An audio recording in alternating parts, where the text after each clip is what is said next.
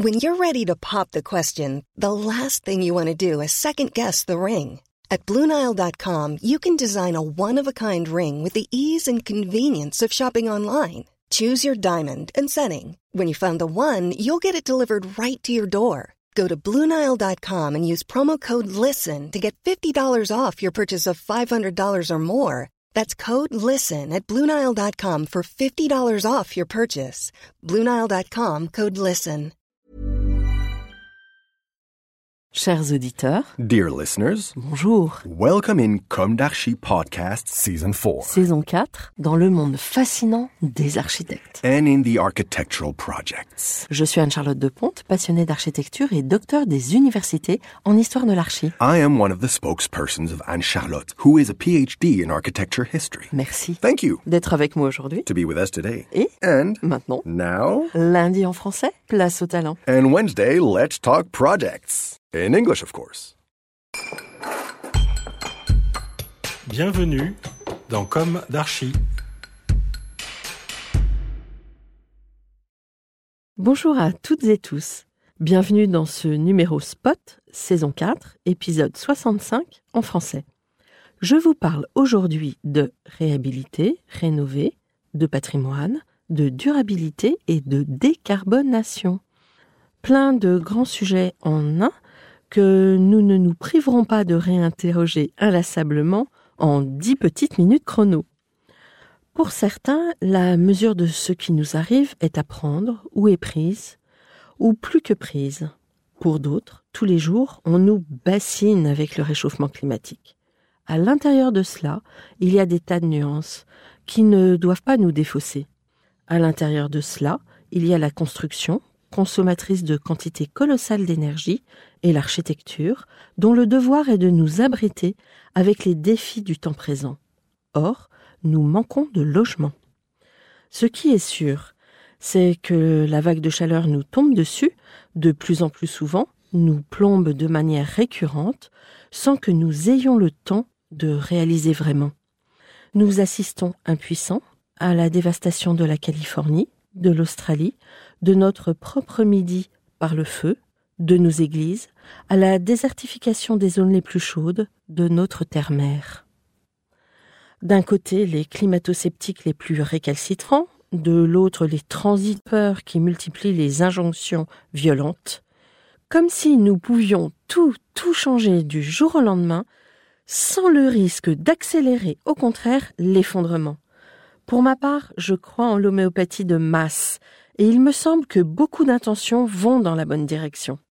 C'est bien, car il est grand temps de se bouger et de s'armer de courage. Dans cette volonté de décarboner l'univers bâti, je suis toujours heureuse de voir le patrimoine préservé.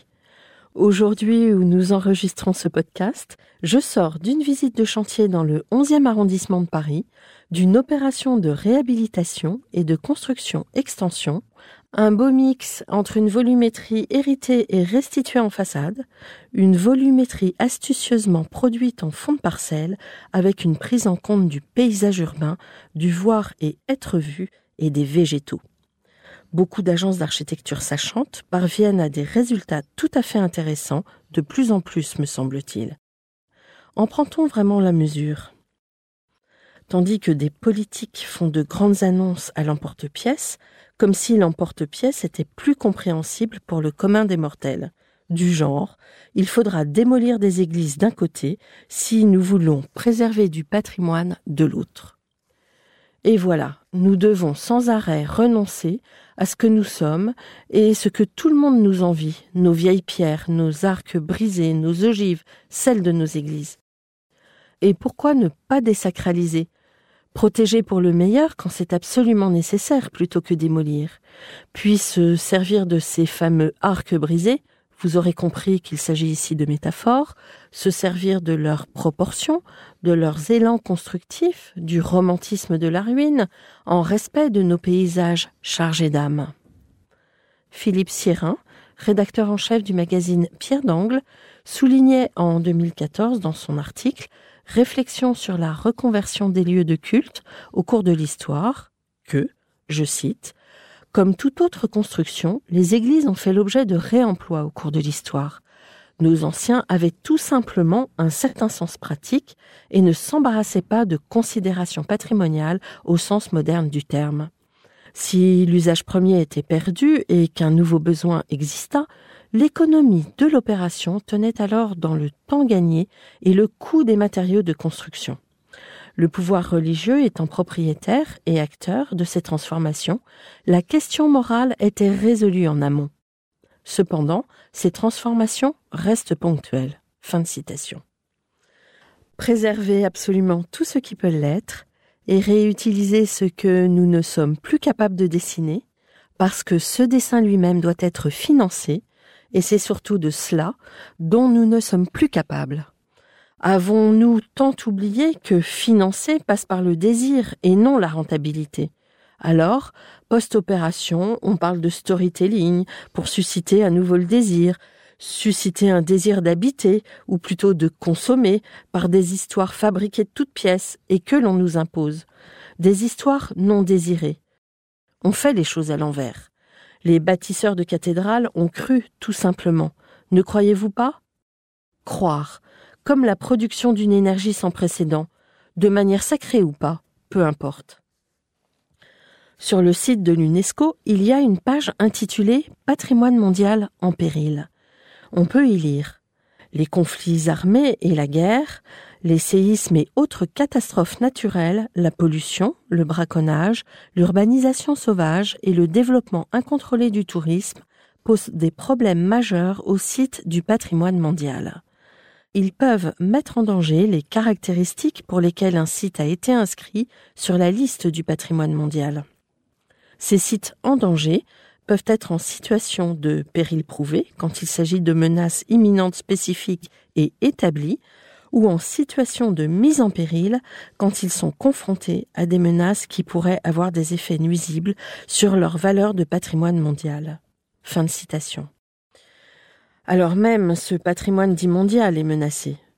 Le JDD du 8 avril 2023 soulignait qu'au-delà des édifices religieux, c'est tous les trésors français, soit 45 991 monuments classés, qui se révèlent en danger. Alors on ne peut que se réjouir de l'œuvre du passé, préservée de manière homéopathique, lors d'opérations ordinaires et peu médiatisées car les architectes œuvrent à leurs petites échelles et doivent continuer de batailler au cœur de nos tissus urbains, dans les moindres recoins. Certes, depuis six ans, la mission pour la sauvegarde du patrimoine en péril, pilotée par Stéphane Bern, en partenariat avec la Fondation du patrimoine et avec le soutien du ministère de la Culture et la Française des Jeux, désigne chaque année, après le vote des Français sur la plateforme missionberne.fr, 18 sites emblématiques à travers l'ensemble du territoire. Depuis 2018, c'est ainsi 762 sites qui ont été restaurés, dont 108 projets emblématiques du patrimoine régional. Le cru 2023, dévoilé le jeudi 16 mars, va du site gallo-romain à d'anciennes sucreries, en passant par des monuments religieux ou des châteaux, oui des châteaux, et dans l'enceinte desquels autrefois les plus forts savaient encore protéger les plus faibles pour les plus anciens châteaux. C'est déjà cela, mais c'est insuffisant. Le tremblement de terre est maintenant quasi localisable, mais difficilement maîtrisable. En revanche, l'homme a le pouvoir de mettre fin aux guerres. L'homme a le pouvoir de limiter le réchauffement, et notamment par le biais de campagnes de rénovation et de réhabilitation massives. L'homme a le pouvoir de stopper la pollution, avec l'usage de matériaux et dispositifs vertueux.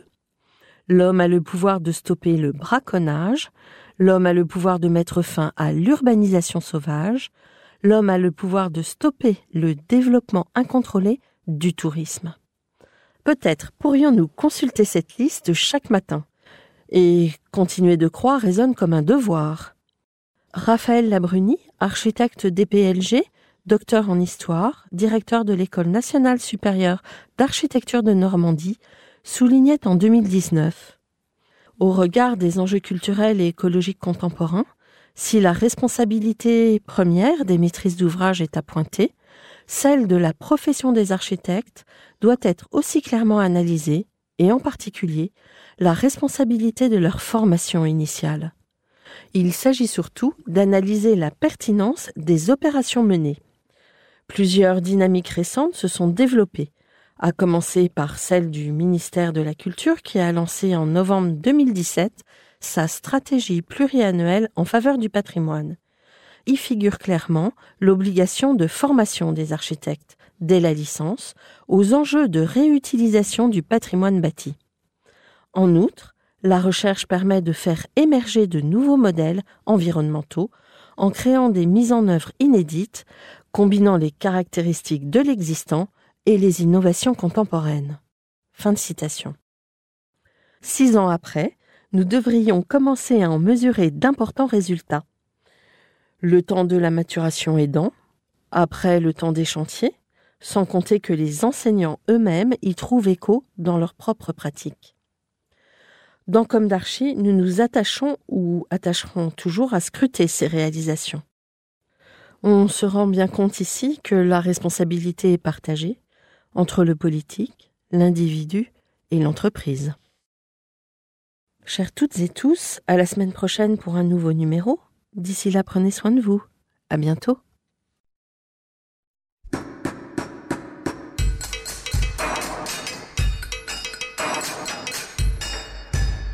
Chers auditeurs, merci pour votre écoute. Merci à Julien Rebourg, réalisateur, qui nous accompagne sur la partie son.